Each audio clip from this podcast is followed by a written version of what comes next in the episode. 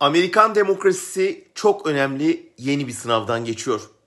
Trump'ın sandıkta devrilmesi ilk sınavdı. Şimdi ikincisi sırada. Sandıkta devrildiği halde gitmeyen bir despottan nasıl kurtulunur? Hele o despotun bir sözle destekçilerini sokağa dökecek gücü varsa. Hele o destekçiler karşıtlarına karşı düşmanca kışkırtılmış, ırkçı bir milliyetçilikle zehirlenmiş ve en kötüsü silahlandırılmışsa. Hele onların yarattığı kaosu yatıştırmakla görevli güvenlik güçleri de despotun emrindeyse ve kaosu sadece izlemekle yetiniyorlarsa. Sınav daha da zor demektir. Kuşaklar boyunca Latin Amerika'da ya da Orta Doğu'da seçmen iradesi tanımadan koltuğuna yapışan diktatörleri izleyen Amerikalı gazetecilerin dünkü yorumları görmeye değerdi. Burası bizim ülkemiz mi? Bu vandallar bizden mi diye soruyorlardı.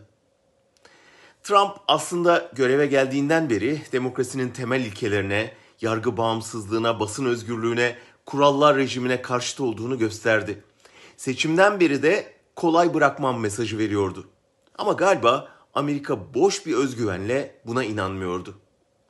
Başka ülkelerde yaşandığında Beyaz Saray'dan izlenen hatta bazen desteklenen o sandığa saygısızlık, kural tanımazlık, despotik kabadayılık kapılarını çaldı şimdi.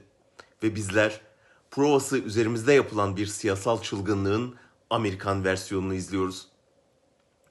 Sınavın oradaki sonucunun bizi de etkileyeceğini iyi biliyoruz. Birçok yorumcunun tahmini şu. Trump yol açtığı tahribatın bedelini ödeyecek. Ancak o tahribatın tamiri yani rehabilitasyon dönemi uzun sürecek.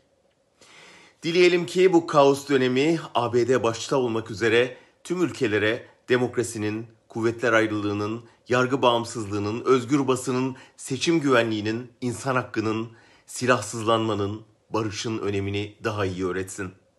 Ve otoriter yönetim anlayışıyla, medya manipülasyonuyla, siyasi yalancılıkla, bireysel silahlanmayla mücadele gibi birçok konuda çözüm üretme şansı versin.